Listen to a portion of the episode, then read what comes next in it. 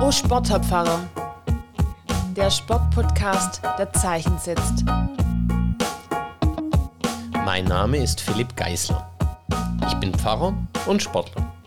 In diesem Podcast treffe ich Menschen, die sich in Kirche und Sport engagieren und frage nach, was sie bewegt.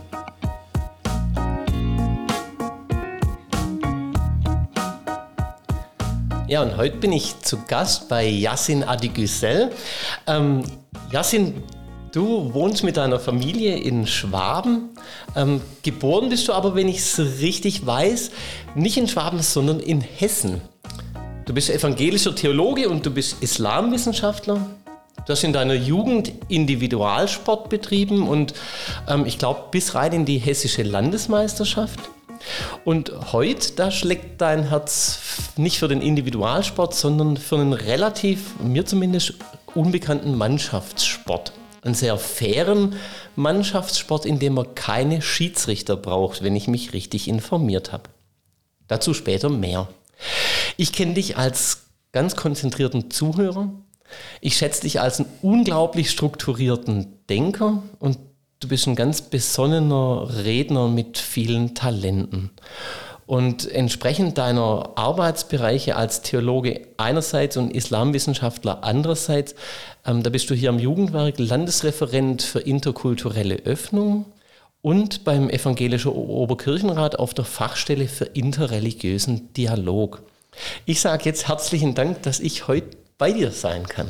Herzlich willkommen, schön, dass du da bist. Ja, ähm, quasi, weil du Sportler bist und ähm, wir sprechen natürlich gleich vom Sport, weißt du, dass man sich ähm, vom Sport so ein bisschen aufwärmt. Ähm, zum Aufwärmen habe ich ein paar Entweder-Oder-Fragen mitgebracht und ähm, wollte dich jetzt einfach fragen, ob es okay ist, dass wir schön so einsteigen. Sehr gerne. Los okay. Ähm, Rennrad oder Mountainbike? Mountainbike. Ketchup oder Mayo? Lieber Mayo. Hotel oder Hütte? Hütte oder am allerliebsten noch ein Zelt mit meinem Schlafsack und der Isomatte. Brezel oder Brötchen? Brötchen. Winter oder Sommer? Sommer, ganz klar. Ah, du bist schon richtig im Fluss. Das waren die ersten fünf Aufwärmfragen und ähm, an der Stelle will ich fragen, fühlst du dich schon warm oder ich hätte ich hätte auch noch drei. Ich hätte noch drei Fragen. Mach doch die drei noch, okay. weil es so schön ist. Füller oder Kugelschreiber? Kugelschreiber. Sit-ups oder Liegestütze? Liegestütze. Und ähm, dann vielleicht ein bisschen eine ungewöhnliche Frage, aber Klassik oder Hip-Hop? Eher Klassik, mhm. aber auch mal Hip-Hop, wenn es gut ist. Okay, vielen Dank. Vielleicht komme ich da nachher nochmal drauf zurück. Ich gestehe so ein bisschen, dass ich so ein ganz, ganz ähm, heimlich da versucht habe, so ein, so ein Thema reinzuschleichen, aber dazu nachher nochmal.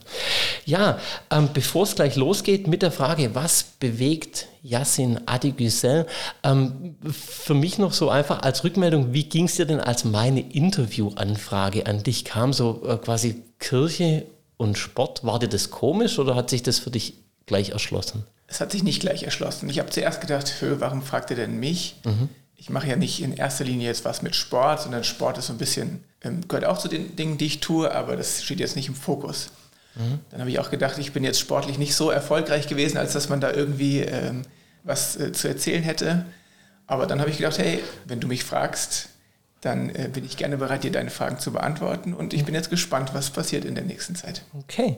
Ja, ich bin auch gespannt und wahrscheinlich ist es auch so ein Zeichen, wie unterschiedlich so Bewertungen sind, weil, also ich jetzt über dich erfahren habe, dass du nämlich eigentlich aus meiner Perspektive auch ein, ein krasser Sportler bist und auch viel mit Sport ähm, zu tun hast. Ähm, ja, entsprechend der Frage, was bewegt Yassin Adigüsel würde ich gern fragen, welche Sportarten bewegen dich denn oder welche Sportarten haben dich, ist vielleicht die bessere Frage, in deinem Leben denn auch schon bewegt? Ich glaube, wenn ich jetzt auf diese Frage ähm, differenziert antworte, dann ja. wird das die Stunde füllen, die wir haben. Ähm, ich sage mal ein paar Sachen. Erstmal grundsätzlich, Sport ist wirklich meine Leidenschaft. Mhm. Ich, ich weiß nicht, das gehört für mich zum Leben dazu und zwar von Anfang an. Mhm. Und von klein auf war ich auch im Sportverein, in verschiedenen Vereinen und habe so durch die Breite alles irgendwie mal ausprobiert. Mhm. Intensiver betrieben habe ich Leichtathletik. Da ähm, habe ich auch Leistungssport gemacht, regelmäßig dreimal die Woche trainiert und am Wochenende oft äh, Wettkämpfe. Und da bin ich später auch äh, Trainer geworden. Ich habe eine C-Trainer-Lizenz Leichtathletik. Dann im Studium kam dann Ultimate dazu. Mhm. Das ist dieser Frisbee-Sport, über den wir bestimmt gleich auch noch ein bisschen sprechen wollen. Genau, oder hoffentlich, ja, das wäre schön. Und das ist wirklich, ich sag mal, ich habe Ultimate betrieben, das war ja für mich, ich bin manchmal mit, mit Gedanken an ein Spiel eingeschlafen, bin morgens aufgewacht mit, mit, dem, mit der Vorfreude darauf, wieder spielen zu können. Also es war wirklich mehr als nur ein Hobby. Das war das ging schon fast in Richtung Abhängigkeit, würde ich sagen. Oder klang jetzt für mich so ein bisschen auch ganz erfüllend einfach. Also, Total. Ja. Ich glaube, wenn man möchte, kann man über diesen Sport alle seine sozialen Kontakte irgendwie, man, man kann alle seine sozialen Bedürfnisse befriedigen. Ja. Man hat da eben seinen Ausgleich, man hat da irgendwie seine Lebenswelt, in der man unterwegs sein kann. Und ja, ich glaube, bei mir war es nicht so extrem wie bei anderen, aber es war schon auch so, dass ich nicht viel mehr gebraucht hätte. Mhm. Vielleicht noch eine ganz äh, andere Sache, sportlich gesehen, das ist vielleicht noch, da ist mein Fahrrad noch wichtig. Mhm. Also ich bin auch leidenschaftlicher Reiseradler, das heißt, meine weiteste Tour war mal nach Jerusalem. Wow. Und vielleicht auch das schönste und größte Abenteuer meines Lebens. Nach meiner Ehe und nach meinen, genau. meinen Kindern. Ja. ja. Genau. Ich würde gerne nochmal quasi an dieser Anfangszeit, also wo du so sagst, Leichtathletik war eine lange Zeit auch ein, ein großer Teil von deinem Leben. Ähm, wie, bist du denn, wie bist du denn damals zum Sport gekommen? Also zum Sport gekommen bin ich durch meine Mama, die gemerkt hat, als ich noch ein kleines Kind gewesen ist, dass der Junge nicht ausgelastet ist und irgendwie ständig unter Strom steht. Das heißt, ich war schon im Kinderturnen und mhm. habe dann da äh, fröhlich irgendwelche Spiele mit den, mit den anderen Kindern gemacht. Und als ich in die erste Klasse gekommen bin, da bin ich dann auch in den Leichtathletikverein zum ersten Mal gegangen. Das hat sich irgendwie gefügt, weil der Trainer hat eine Straße weiter von uns gewohnt und meine Mutter hatte das mitbekommen und hat dann gedacht, ach, das wäre vielleicht ganz praktisch. Ich habe noch insgesamt sechs Geschwister, deswegen ist da die Logistik auch immer wichtig. Mhm. ich konnte dann quasi einfach zu Fuß die Straße weitergehen und mit dem Trainer dann äh, zu den Trainingsstunden fahren. Ja. Und so bin ich zum Leichtathletik gekommen, ganz einfach. Mhm. Und quasi so eine Sache ist, zu irgendwas dazuzukommen. Ähm, und eine andere ist dann dabei zu bleiben. Und jetzt, dass du da auch Trainer geworden bist in der Disziplin oder ich sage jetzt mal eher in diesem Bereich eigentlich, das hat ja bestimmt auch nochmal einen, einen Hintergrund. Magst du dazu noch was sagen? Das kann ich, auch wenn es natürlich schwierig ist, das in wenigen Sätzen äh, mhm. auszudrücken. Also ich kann auch nur vermuten, was da entscheidend gewesen ist. Und das waren die Menschen, denen ich da begegnet bin. Mhm. Meine besten Freunde in der Kindheit, das waren meine Freunde aus dem Sportverein. Wir haben, ja, wie gesagt, phasenweise dreimal die Woche trainiert und hatten am Wochenende Wettkämpfe. Das heißt, wir waren noch wirklich viel zusammen. Ja. Mein längster Freund, der wohnt auch nur eine Straße weiter. Den, wir sind quasi zusammen dann da äh, zu Fuß hingelaufen zu meinem Trainer, wenn es äh, zu den Trainingsstunden ging. Und wir haben eigentlich unsere Kindheit miteinander verbracht. Mhm. Ich muss aber auch sagen, es gab dann mal eine Phase, wo ich auch mal im Sportverein, im, äh, ja, genau, in unserem Sportverein angedockt bin, wo es Fußball gab. Ja. Ich habe also vielleicht für ein halbes Jahr im Verein Fußball gespielt.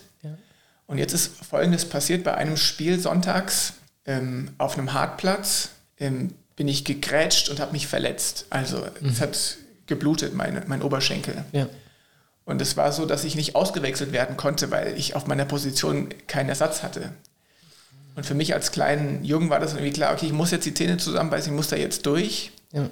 Aber der Arzt hat gesagt, ey, das war total dumm, dass du das nicht einfach sofort sauber gemacht hast oder sofort irgendwie behandelt hast. Ja. Weil das hat sich dann richtig schlimm entzündet und das war dann, also ich erinnere mich da heute noch dran, dass das eine ganz lange Geschichte war, mit, wo man immer wieder die Wunde neu verbinden musste ja. und viel Eiter. Und das war der Punkt, wo meine Mama gesagt hat, da gehst du nicht hin, da stimmt die Einstellung nicht. Wenn man mhm. die Kinder nicht, nicht rausnimmt, wenn sowas passiert, sondern sagt, okay, der muss jetzt auf der Position bleiben, weil es geht darum, dieses Spiel zu gewinnen, mhm. dann ist da was falsch und das wollte sie dann nicht unterstützen. Mhm.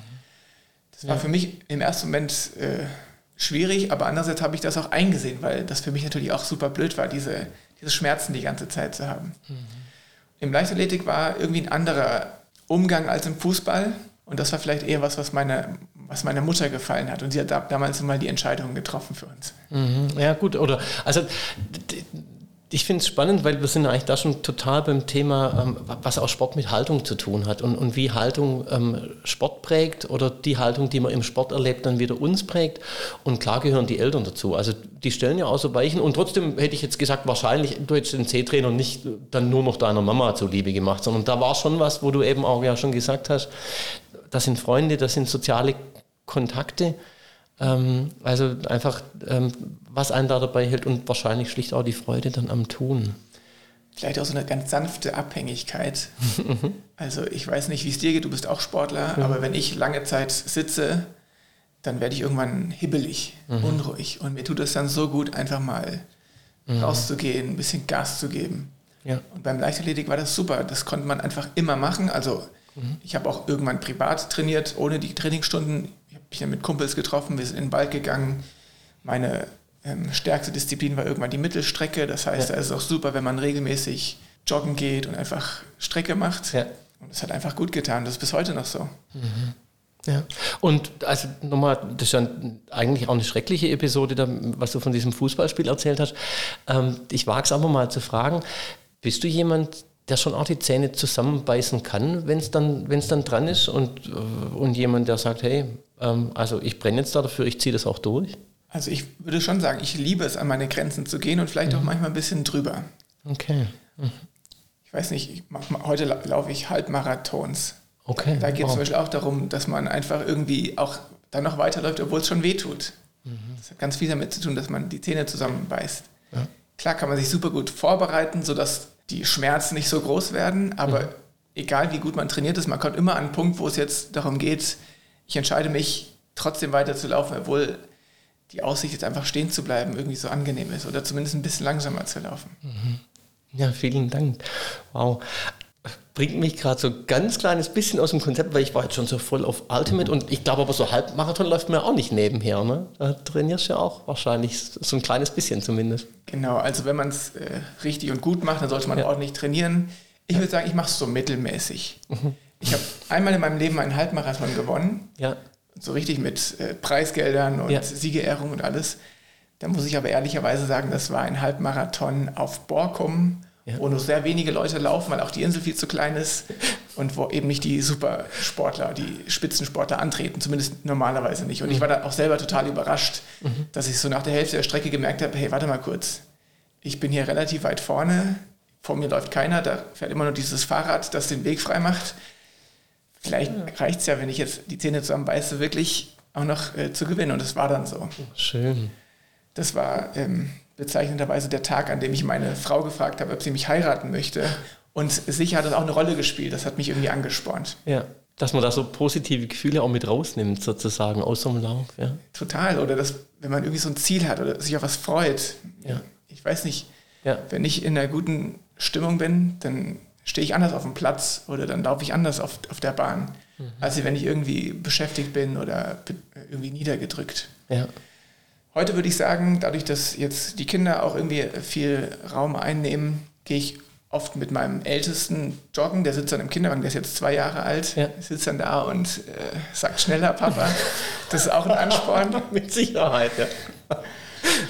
Aber ähm, es ist klar, dass auf diese Weise man nicht so gezielt und so erfolgreich trainieren kann, wie das möglich ist, wenn man eben mhm. keinen Kinderwagen schieben muss. Mhm. Ja, vielen, vielen Dank. Ich muss gerade nebenher grinsen, weil du vorher sagtest, ja, ich weiß gar nicht, warum der mich zum Thema Sport irgendwas fragen will.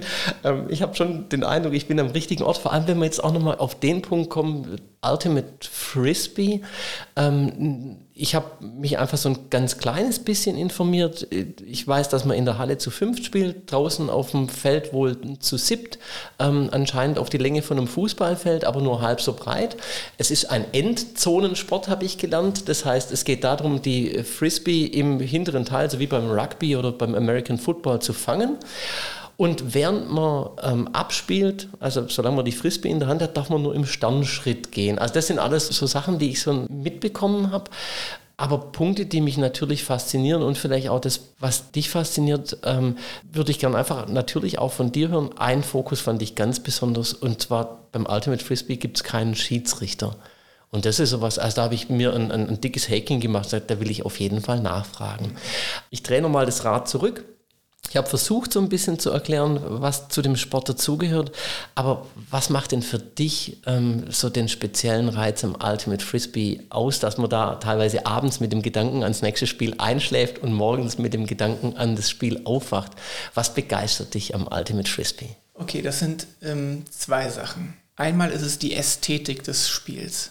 Mhm. Und ich weiß nicht, wie es anderen Ultimate-Spielern geht, ähm, aber bei mir ist das so eine sauber geworfene Scheibe die man fangen kann, wenn man wirklich alles gibt und vielleicht abspringt und sich lang macht und sie dann noch irgendwie fängt, bevor sie äh, auf den Boden einschlägt. Ja. Das ist irgendwas, ich kann das gar nicht, ich kann das nicht gut in Worte fassen, aber ich kann solche Szenen, wenn mir sowas mal gelingt, ich kann das, mir das immer wieder vorstellen und mich daran irgendwie berauschen. Mhm. Die Ästhetik des Spiels. Ja. unendlich schön. Die Scheibe fliegt und dann sich langsam senkt ja. und du kannst hinspringen und sie noch fangen.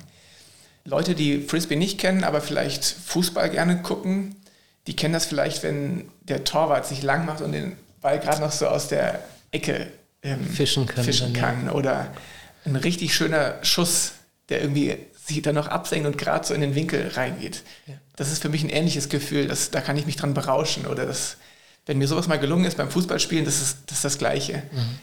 Allerdings glaube ich, dass das bei Ultimate, zumindest äh, in, in, meiner Karriere, viel öfter passiert als wie bei meinem Fußballspiel. Ja. Weil einfach die, die Scheibe von der ganzen Spielanlage her, das einfach viel öfter passiert, dass man eben sich lang machen muss, um die Scheibe irgendwie zu fangen. Mhm. Vielleicht auch, oder ich weiß nicht, also so das bisschen, was ich gesehen habe, ist ja auch so dieses, dass in dem Moment, wo du die Scheibe hast, bist du auch sofort angewiesen zu sehen, wem spiele ich denn ab. Also da gibt es jetzt nicht diese Maradona-mäßigen ähm, Soli, äh, quasi so über die Hälfte des Platzes, sondern ähm, du hast die Scheibe, du stehst, du kannst einen Sternschritt machen, okay, aber dann musst du auch weitergeben. Ne? Vielleicht passiert es auch deshalb öfter. Genau, das zielt jetzt auf den zweiten Punkt, den ich ja. auch noch nennen würde, ja, warum super. mich dieser Sport irgendwie nicht losgelassen hat. Und das ist eben dieses, die Gemeinschaft, mhm. ohne die dieser Sport überhaupt nicht funktionieren würde.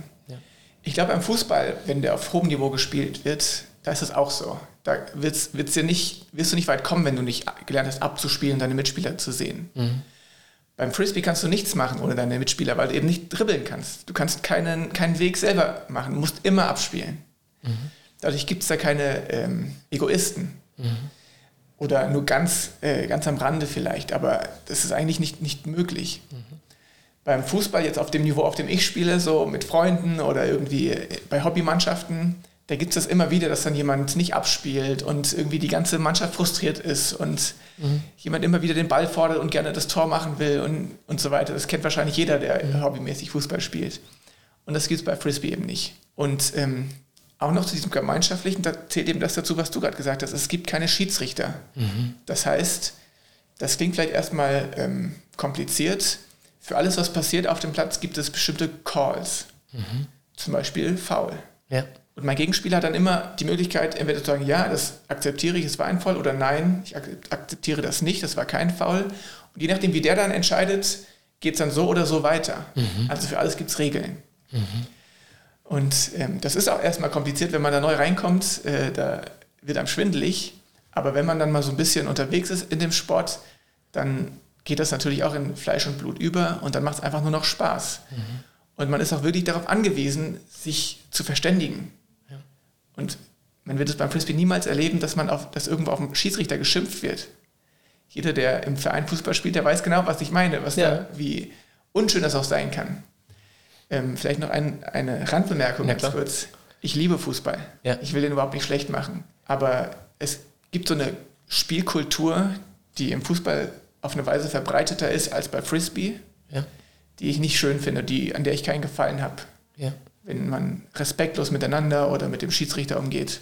Und ähm, da habe ich eben gemerkt, bei Frisbee ist das anders. Das ist undenkbar, dass man sich da so anschreit. Und, und trotzdem, also quasi, ich habe so die ganze Zeit in meiner Beschäftigung, die zugegeben kurz war, aber so auf den Moment gewartet, wo ich gedacht habe, okay, und jetzt kommt irgendwo so diese magische Zusatzregel, warum klar ist, warum man keinen Schiedsrichter braucht.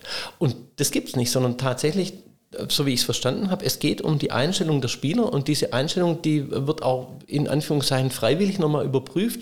In so einem äh, Spirit Circle, nenne ich es jetzt mal, am Schluss vom Spiel wird gemeinsam dieses Spiel ausgewertet. Ähm, magst du dazu noch was sagen? Ja, allerdings muss ich das erstmal ein bisschen relativieren. Ja, okay. Ähm, wir dürfen natürlich Frisbee nicht mit Fußball in der Weise vergleichen, dass ähm, Frisbee genau den gleichen Stellenwert hätte für Mhm. die Spieler. Das heißt, Ja. Wir haben in Deutschland keine Profimannschaften. Da verdient keiner sein Geld mit. Mhm. Und da, wo damit Geld verdient wird, wie in Amerika, da, gibt's, da werden die Spiele auch mit Schiedsrichtern ausgerichtet. Mhm. Also, Okay. ich sag mal, auf einem Hobby, äh, Bolzplatz steht auch kein Schiedsrichter. Mhm. Und da müssen die Mannschaften sich auch irgendwie arrangieren. Trotzdem ist das etwas, was im Frisbee-Sport was total wichtig ist, ist, dass man ohne Schiedsrichter auskommt. Und deswegen gibt es auch diesen Spirit-Kreis am Ende. Mhm. Ähm, es gibt immer eine, oder in, bei allen Turnieren gibt es auch eine Spirit-Wertung. Das Mhm. heißt, eine Mannschaft wird von dem anderen Team bewertet. Haben die fair gespielt? Haben die die ganze Zeit gefoult? Wie war die Stimmung? Wie war die Einstellung und die Haltung irgendwie? Und am Ende von dem Turniertag oder von einem mehrtägigen Turnier gibt es dann einmal den Turniersieger und den Spirit-Sieger. Cool. Und je, je nach Turnier ist der Spirit-Preis höher dotiert als der Turniersieg, um das nochmal deutlich zu machen, worum es Ja. worum es hier geht. Ja. Eben um ein gutes Miteinander. Wir spielen nicht, um irgendwie allen zu zeigen, dass wir die, Größten sind, sondern voll Respekt für den anderen und aus Freude am Spiel. Ich will auch nicht sagen, dass es immer richtig gut gelingt. Und auch beim Frisbee kommen manchmal Persönlichkeiten durch, die einfach irgendwie das nicht aushalten wollen, dass irgendwas nicht gelingt. Mhm. Das kennt ja jeder. Es geht mir auch manchmal so, dass ich mich einfach so ärgere und dann irgendwie in eine schlechte Stimmung komme. Ja. Aber es ist mit, mit diesen Rahmenbedingungen beim, beim Frisbee-Sport ist es natürlich viel leichter, wo eigentlich alle einen immer wieder mahnen und über diese Spirit-Wertung man immer wieder äh, gemahnt wird, ähm, daran zu denken, worum es wirklich geht. Ist es natürlich viel, viel leichter als im Fußball, wo es ja eigentlich schon dazugehört, dass man auf den Schiedsrichter schimpft oder irgendwie rumpöbelt. Und ja, das gehört irgendwie zum guten Ton dazu, dass man das gegnerische Team so ein bisschen schlecht macht. Ich will das mal, quasi, ich habe vor das auch gut gehört, dass sagst, da wo es dann um Geld geht, in Amerika beim Ultimate, da braucht man dann auch Schiedsrichter oder das werden die auf jeden Fall auch eingesetzt. Ähm, da könnte man natürlich jetzt mit dem Gespräch in die Richtung gehen und sagen, ähm, also hobbymäßiges Spiel auch als Chance, weil das so einfach nochmal eine Komponente mehr hat ähm, als dann das Erwerbsmäßige oder das sogenannte Profispiel. Das zum einen. Ähm, man könnte es aber auch in die Richtung ziehen und ich, ich weiß gar nicht, ich würde es dem Lauf des Gesprächs überlassen, aber zu sagen, vom Ultimate Frisbee her wäre diese Haltung also im, im Grundsatz auf andere Mannschaftssportarten übertragbar? Auf jeden Fall, das denke ich schon, ja. Ich denke, es ist eine Chance im Hobbysport, wo es eben keine Schiedsrichter gibt, das einzuüben. Aber es ist natürlich auch eine Riesenchance im Profisport als Vorbild ein respektvolles Spiel zu zeigen. Und das gibt es ja auch. Bei YouTube kann man sich das ansehen, wo äh, irgendwie Sportler Respekt gezeigt haben, wo, Ja. die, wo auch mal ein, ein Profisportler sagt, okay, für mich wurde jetzt ein Elfmeter ge- gepfiffen, aber in Wirklichkeit war das keiner. Ja, Wenn Spieler ehrlich sind, das ist großartig. ja. Aber es ist halt so, es ist schon eher was Besonderes und nicht die Regel, meiner Meinung nach. Und im, im Ultimate Frisbee wird aber so eine Haltung jetzt ähm, schon auch eher befördert, indem man sich gegenseitig da auch sozusagen dran erinnert. Und du hast vorher gesagt, na klar, kommt man manchmal in eine schlechte Stimmung. Da fragt man mich beim, beim Klettern jetzt, wenn was nicht gelingt. Oder nee, fragt man meine Frau oder nee, frag sie besser nicht. Ähm, weißt du, wie ich meine? Ne? Also ist ja klar und ich, vielleicht, vielleicht darf das ja auch sein, weil wir auch Menschen sind mit, mit, mit dem, was uns gelingt und auch nicht. Ähm, aber ich finde diesen Gedanken super schön, was ich jetzt noch nicht wusste, dass man sozusagen bei so einem Ultimate Frisbee Turnier spielen und theoretisch nach Punkten komplett verlieren kann und trotzdem am Ende vielleicht der Spirit-Sieger sein kann, weil die Haltung, mit der man verliert, einfach den anderen auch was gegeben hat. Absolut, genau das ist es. Super schöner, super schöner Gedanke. Ähm, so, ich glaube, wir sind schon ganz tief drin in dieser Frage, die meine nächste eigentlich sein sollte. Ähm, hängt für dich dieser Sport mit, irgendwie mit deinem, mit deinem Leben oder mit deinem Lebensgefühl zusammen, mit dem, was dir im Leben wichtig ist? Boah, da könnte ich jetzt natürlich auch sehr philosophisch einsteigen. Ähm, was ist mir im Leben wichtig? Oder die Themen, an denen ich dran bin, die mir wichtig sind. Ich bin ja geboren in eine gemischt religiöse Familie mit türkischem Migrationshintergrund. Das heißt, so dieses Interkulturelle und das Interreligiöse, das ist mir in die Wiege gelegt worden. Ich habe evangelische Theologie studiert und habe Islamwissenschaften äh, dazugenommen. Ich habe also das, was mir in die Wiege gelegt worden ist, auch zu meinem Beruf gemacht. Und auch jetzt bin ich auf einer Stelle, wo es darum geht, dass man irgendwie zusammenbringt, was irgendwie nicht zusammenpassen will. Mhm. Oder wo sich Menschen irgendwie so schwer tun, weil sie ja. vielleicht Vorurteile haben, vielleicht auch begründete Ängste haben und weil sie einfach das Gefühl haben, hey, wenn ich mich mit Gleichgesinnten umgebe, dann ist alles viel, viel einfacher. Mhm. Ich finde, also wenn, wenn wir das mal so vorausschicken, dass für mich irgendwie im Leben wichtig ist, dass so ein Miteinander passiert, mhm. respektvolles, wo man sich begegnet und nicht nur übereinander spricht, dann gelingt das beim Frisbee auf eine Weise besser als in anderen Sportarten, nämlich dadurch, dass man äh, als Spieler auf andere angewiesen ist. Ja. Es ist dadurch zum Beispiel auch so, dass Frauen und Männer viel besser zusammenspielen können als wie in anderen Sportarten, wie zum Beispiel Fußball. Mhm. Äh, Frisbee ist ja ein kontaktloser Sport. Ja. Und ich weiß genau, also in meinem Verein gab es immer Frauen, die technisch so gut geworfen haben, die, ohne die wäre es gar nicht gegangen. Also das mhm. ist natürlich so, dass die Körperlichkeit der Männer irgendwie auch einen Vorteil bringt, weil man einfach schneller anziehen kann, tendenziell. Ja. Aber ähm, ja, wir haben eben immer auch richtig gute Werferinnen im Team gehabt und Frauen, die schnell waren und die die Scheibe gut lesen konnten. Also es bringt dir auch gar nichts, einfach nur loszurennen, wenn du nicht weißt, wo die Scheibe runterkommt. Ja. Dann läufst du halt in die falsche Richtung. Ja. Genau, so. Und dann über diesen, diesen wertschätzenden Umgang, der eben so gepflegt wird, mhm. wird quasi auf dem Sportplatz etwas geübt, mhm. was man im Leben ins Leben übertragen kann. Und das will ich schon sagen, dass, dass das im Frisbee einfach wunderbar gelingt. Und ganz besonders deutlich wird mir das bei den Jugendfreizeiten, die ich leiten darf. Ja. Natürlich spielen wir auch Fußball und es ja. ist auch super, dass wir das machen. Und du, ich habe dir auch schon ein bisschen was davon erzählt, ja. warum ich das so wertvoll finde. Aber natürlich spielen wir auch Ultimate. Und das ist so genial, dass äh, beim Ultimate-Spiel wirklich dann Leute auf dem Platz stehen, die beim Fußball eher ja, so ein bisschen links liegen gelassen werden, weil die halt einfach vielleicht nicht körperlich genug spielen können oder nicht schnell genug sind. Mhm. Beim Frisbee kann es halt passieren, dass dann der größte Macker sich total lächerlich macht, weil der einfach nur losprischt und den Kopf nicht einschaltet. Ja. Also an, an der Stelle quasi so, ähm, meine Frage war, wie Sport und Leben da für dich zusammenhängen ich mache wie so eine kleine Zäsur, weil ich nur eine Werbung machen kann, dafür sich bei YouTube mal das anzugucken. So ein Spiel und solche Verläufe. Tatsächlich einmal ist eine rasend schnelle Sportart, denke ich, wenn es losgeht und diese Frisbee in die andere Hälfte geworfen wird und die ganze Mannschaft, nee, das ganze Team los, rennt so schnell wie möglich, um sich zu positionieren. Und dann kommt quasi von der einen auf die anderen Sekunde dieses Stocken, Schauen, schnell und absolut gezielt abspielen, um dann sofort wieder aus dem Stand anzutreten. Und da passt für mich das, glaube ich, gut rein zu sagen, ähm, oder so wie du es beschrieben hast, äh, genau das habe ich da gesehen. Ähm, da ist nicht nur Schnelligkeit und nicht nur Körperlichkeit, sondern dann geht es auch um Technik und um gezielt spielen können und um fangen können und eben nicht nur vorpreschen. Und ähm, mit dem Fußball auf euren Freizeiten hast du mir natürlich jetzt einen Köder angeboten, weil da das Thema, ja, respektvoller Umgang, wie ist, wenn ich mal Schiedsrichter bin, ähm, wie fühlt sich das an, wenn die anderen über, über mich schimpfen, das ist, glaube ich, so ein Element, wo Menschen auch was lernen können. Aber diesen Teamgedanken, das kann ich mir schon sehr, sehr gut vorstellen. Ich war nie ein guter Fußballspieler. Ähm, ich hätte mich sicher im Alter mit Frisbee auch deutlich wohler gefühlt oder auch vielleicht mit meinen Fähigkeiten mich besser einbringen können. Und wenn ich es richtig weiß, und dann möchte ich auf die Frage auch nochmal zurückkommen, dann ist, glaube ich, auch so, dass in so Ultimate-Mannschaften ähm, die Leute natürlich ähm, männlich und weiblich sein können, aber auch vom Alter her können die relativ unterschiedlich sein. Ne? Ja, das stimmt. Es gibt ähm, auch Kinderteams mhm. und es gibt immer mal wieder, dass in einem Team von Erwachsenen auch Kinder mitspielen. Mhm. Das geht einfach ganz gut, weil der Sport sehr respektvoll ist, sodass Kinder mhm. auch immer ähm, oder fast immer gewürdigt werden und dann auch ja. ganz besonders belohnt werden. Und ja. das äh, kann einem unter Umständen Spirit-Punkte bringen. Mhm.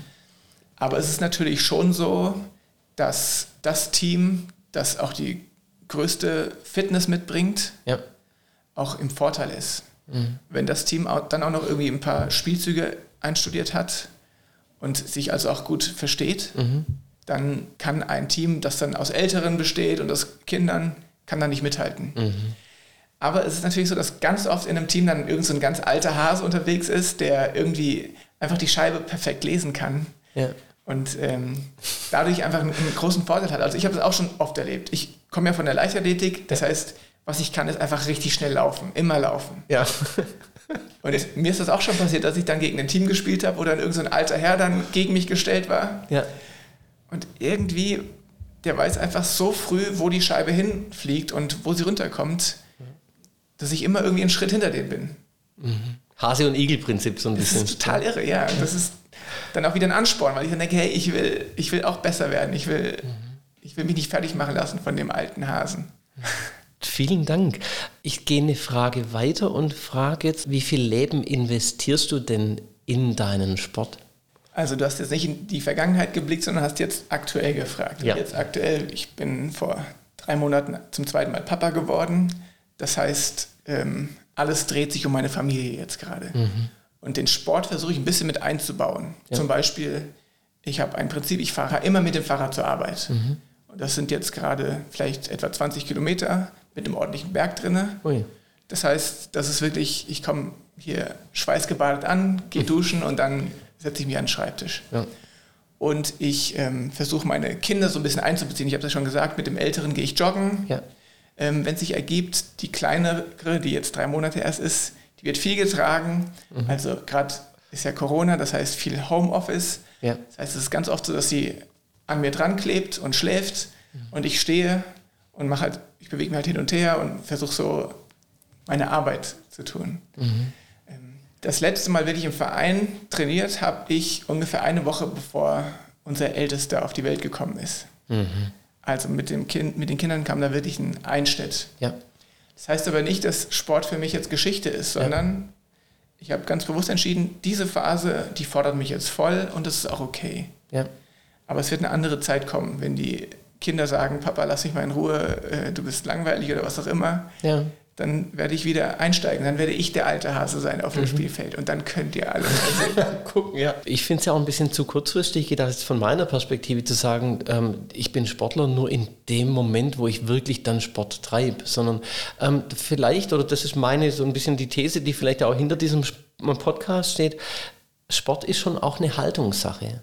Und im, im Sport gehört es eben auch dazu, zu sagen, hey, und da gibt es Durststrecken, da gibt es Zeiten, da kann ich vielleicht nicht so trainieren, wie ich möchte, ähm, und da muss ich das anpassen. Und gleichzeitig, wenn man dich erzählen hört, ist die Begeisterung ja quasi förmlich im Raum. Ich bin vom Sport begeistert, aber gerade in den letzten Jahren ähm, ist bei mir was passiert, nämlich dass ich immer mehr gemerkt habe, dass ich mich auch an dem freue, wie andere ihre Ziele erreichen. Ja. Also ich habe ja schon gesagt, ich habe eine Ausbildung zum C-Trainer. Ja. Ähm, ich selber laufe regelmäßig Halbmarathons Ja. und habe vor zwei Jahren zum ersten Mal eine, eine Gruppe dahin begleitet, dass sie selber zum ersten Mal bei einem Halbmarathon mitlaufen. Ja. Das heißt, ich bin mit, wie viel waren wir, vielleicht fünf Leuten Halbmarathon gelaufen. Ja. Das waren alles äh, junge Geflüchtete, die, die ich eben von meinen Freizeiten kenne. Und wir sind gelaufen und ich bin ins Ziel gelaufen und es war okay, äh, super, ich war im Ziel, aber dann ging es erst richtig los. Es war so spannend zu sehen, hey, packen sie es oder nicht. Ja. Und ich habe richtig gemerkt, dass das für mich viel entscheidender war, was bei den anderen passiert. Und es hat mir auch mehr gegeben, weil ich das Gefühl hatte, hey, ich bin so stolz auf euch und das haben wir zusammen geschafft irgendwie. Und Ja. dieses Gemeinschaftsgefühl dann nach dem Lauf zu merken, ja Mann, wir haben da wirklich ein richtig großes Ziel erreicht und ja, Vielen, vielen Dank. Also das ist ja, das ist dann nochmal noch mal so, eine ganz, noch mal so eine ganz andere Runde, die wir da drehen können. Oder ähm, nicht, da hoffe ich, dass du dazu Lust hast zu sagen, im, im Sport zu erleben, wie man was vermitteln kann. Jetzt wurden bestimmt dir schon Dinge vermittelt in der Leichtathletik oder im Fußball, mal so, ähm, dass deine Mama sagen konnte, Mensch, das gefällt mir, was da vermittelt wird und was da vermittelt wird, ist vielleicht für meinen Sohn auch nicht ganz so gut. Und du hast selber gesagt, du hast eine Freude daran, jetzt an dieser Vermittlung und das auch zu erleben. Hast du es als Trainer kennengelernt und jetzt bei dieser Begleitung der Gruppe mit den Halbmarathonläufer, Läuferinnen. Ja, was würdest du denn sagen, was ist dir denn wichtig, den Menschen zu vermitteln? Puh, das ist eine gute Frage. Auch hier könnte man wieder ganz, ganz viele Sachen sagen. Also es gibt ja diese Standardsachen, die immer wichtig sind. Beim Sport kann man sich selber erleben, man kann es lernen, sich Ziele zu setzen Ja. und kann erleben, dass wenn ich für diese Ziele arbeite, dass ich diese Ziele erreiche. Ja, Das ist mir schon auch wichtig, aber steht, glaube ich, nicht im Fokus. Dadurch, dass ich eben mit einer speziellen Zielgruppe arbeite, junge Geflüchtete, ja, doch gehört das schon auch irgendwie dazu. Weil ich jetzt bei meinen Teilnehmenden erlebe, dass das wunderschöne Persönlichkeiten sind. Ja. Was in denen drin steckt, das ist einfach toll, das erfüllt mich total. Ja. Auch in meiner Arbeit, das zu erleben, wie sie sich öffnen, wie über den Sport, den wir gemeinsam machen, auch Beziehungen entstehen und man äh, so ein Vertrauen fasst, dass man sich öffnen kann. Und ich erlebe das aber ganz oft, dass sie eben durch die Erfahrung, die sie sammeln, in der Schule sind sie immer schlechter als die Deutschen. Im ganzen Alltag finden sie sich nicht so leicht zurecht wie die anderen. Das heißt, sie sind irgendwie immer einen Schritt langsamer und würden deswegen intuitiv erstmal nicht sagen, hey, und ich gestalte jetzt was und ich gehe jetzt vorwärts, sondern würden immer erst sagen, ja, die anderen erstmal und dann ich. Ja. Das ist jetzt nur tendenziös, also es ist natürlich auch große Unterschiede in den Persönlichkeiten von meinen Teilnehmenden. Und über den Sport und über unsere Beziehungen, das in diese jungen Leben hineinzusprechen, hey, ihr, ihr habt Stärken, Ja. die sind unvergleichlich und die sind einfach, die verdienen es auch irgendwie eingesetzt zu werden. Und es wäre einfach nur jammerschade, wenn ihr in dieser Haltung verharrt, dass die anderen das ja eigentlich besser können und schneller verstehen und äh, vorne weggehen sollten und dass ihr euch zurückhaltet und ja, in dieser Gesellschaft vielleicht auch nur so am, am Rande vorkommt. Ich fände es super schön, wenn diese jungen Menschen irgendwie das mitnehmen, dass sie sich Ziele setzen können, ganz bewusst, dass sie die erreichen können und dass sie wirklich auch was zu sagen und was zu tun haben, dass sie gebraucht sind in dieser Gesellschaft. Ja.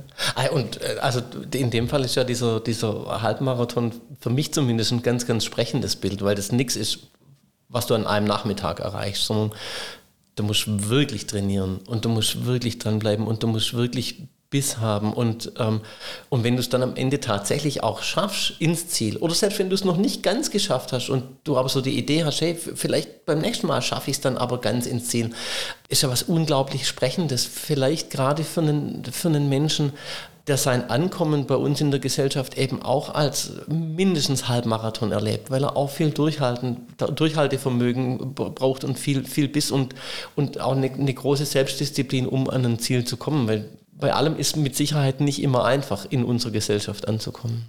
Absolut. Ja, Das Leben ist wie ein Marathon. ja, Es ist kein Sprint. ja, ja. ja. Vielen herzlichen Dank. Ähm, also das ist für mich so ein ganz, ganz tiefer Bereich zum Thema Sport und Haltung und auch welche Haltungen vielleicht über Sport vermittelt werden können. Es ist ja so, ähm, dass unser Landesbischof und damit unsere Landeskirche so diese Aktion gemeinsam Zeichen setzen unterstützt, die vor anderthalb Jahren auf den Weg kam. Und da geht es ganz viel um Haltungen, die Sport und ähm, Kirche gemeinsam auch befördern können oder wollen. Und da wollte ich mit dir noch eine Runde drehen und, und dich auch fragen, gibt es denn eine Haltung, wo du sagen würdest, ja, als, als Sportler, aber auch als Mann der Kirche, diese Haltung, ähm, die möchte ich in unserer Gesellschaft befördern oder auch befördert sehen?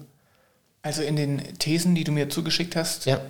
wurde, ich glaube, in zwei oder drei Thesen davon gesprochen, dass es im Sport und in der Kirche darum geht, zu integrieren, Mhm. eine bunte, eine vielfältige Gemeinschaft zusammenzubringen. Ja. Und ähm, ich glaube, dass das eben so diese Haltung ist, die im, im Sport super gut eingeübt werden kann Mhm. und wo ich sage, hey, das ist super wichtig und wertvoll, wenn uns das gelingt, das nicht nur im Sport einzuüben, sondern das dann auch wirklich aufs Leben zu übertragen. Vielen Dank. Ich drehe die Frage noch rum und sage, und gibt es was in unserer Gesellschaft, wo du sagen würdest, Mensch, in dem Bereich, da dürfte schon auch noch ein bisschen mehr Offenheit sein oder ähm, in dem Bereich, da dürfte unsere Gesellschaft auch noch ein bisschen mehr wachsen? Also ich lebe ja super gerne in dieser Gesellschaft und in diesem Land. Und ähm, wenn ich jetzt überlege, was, wo wir vielleicht noch Nachholbedarf haben, Ja. dann würde ich vielleicht sagen, dass die Prioritäten sich verschieben können, dass die Ziele an Wichtigkeit vielleicht ähm, ja, verändert werden können. Also auch in unserer sportlichen Gesellschaft geht es ja ganz stark um Leistung. Ja. Und ich habe das auch als Trainer in meinem äh, Heimatverein erlebt, wie wichtig das ist, dass Kinder von klein auf in dem, was sie richtig gut können, gefördert werden. Selbst wenn das dann heißt, dass sie aus dem spielerischen Erleben und vielleicht auch aus, der, aus diesem schönen Miteinander ein Stück weit herausgenommen sind. Ja. Wenn dann die Augenhöhe verloren geht und dann einer irgendwie er, erhöht wird, weil er eben erfolgreicher ist Ja. als andere. Das war für mich auch was, wo ich von Anfang an auch irgendwie sensibel für war und irgendwie gedacht habe, hey, ich will das den Kindern zugestehen, dass sie erstmal einfach äh, spielerisch Erfahrung sammeln dürfen, selbst wenn sie schon abzeichnen, dass der eine die Chance hat, ein äh, deutscher Meister zu sein, ja. im Unterschied zu den anderen. Und ich glaube, das ist was, was wir uns als Gesellschaft insgesamt äh, vornehmen könnten, dass wir es nicht übertreiben mit dem, dass wir dem, der erfolgreich ist, Wert beimessen und dem, der nicht so erfolgreich ist, mhm. gemessen an dieser Skala, die wir da irgendwie angelegt haben, vielleicht Verdienst oder Karriere, mhm. dass wir demjenigen dann eben weniger Wert beimessen oder weniger Wichtigkeit. Ich bin da selber nicht frei von. Ja. Wenn ich da irgendeinen Superstar, einen Profi oder einen, wenn ich einen super Ultimate-Spieler sehe, ja.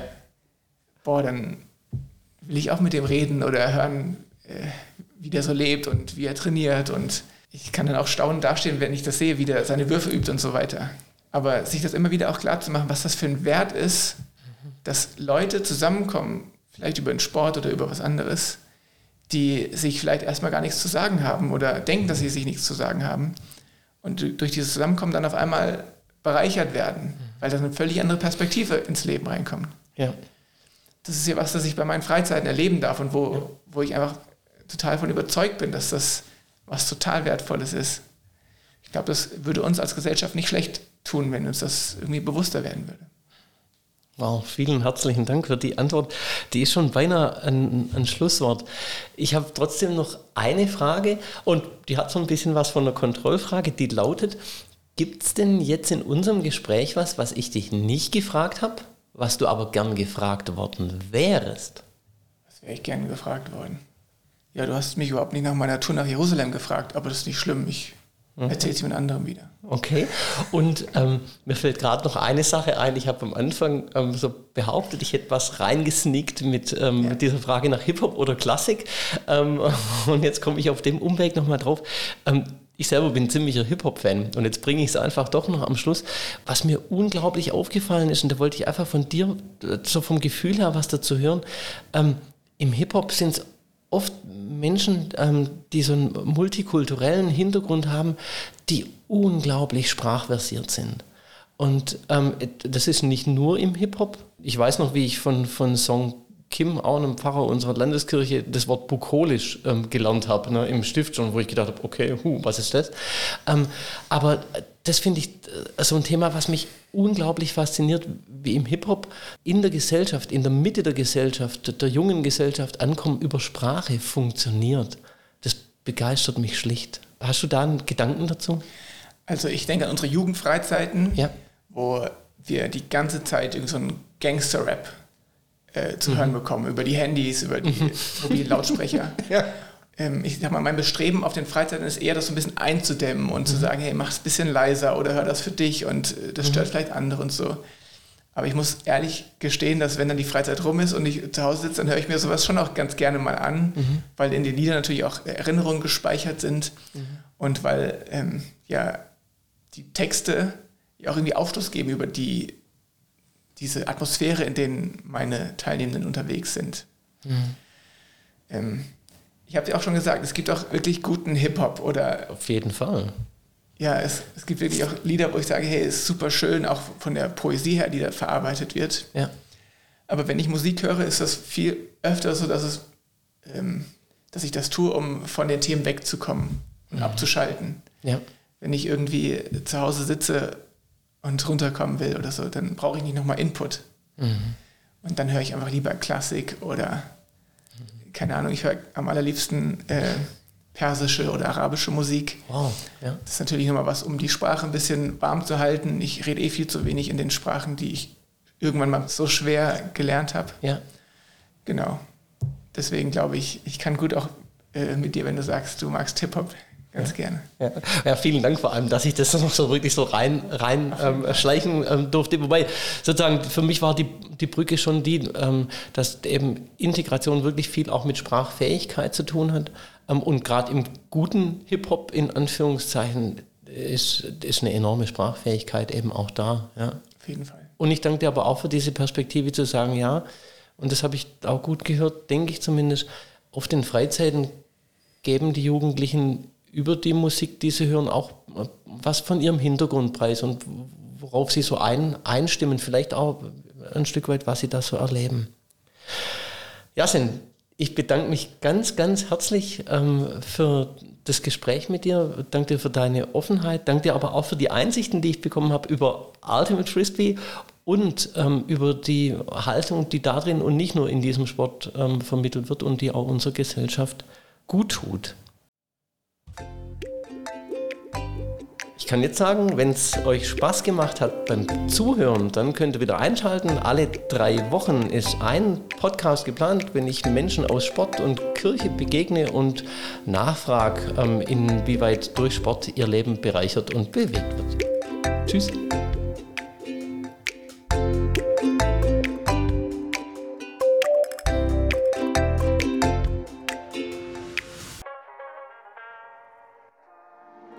That's the end of old Sport Hair Farah. I hope you liked it. I hope you go farther with the episode. Let them know. King of the Hill.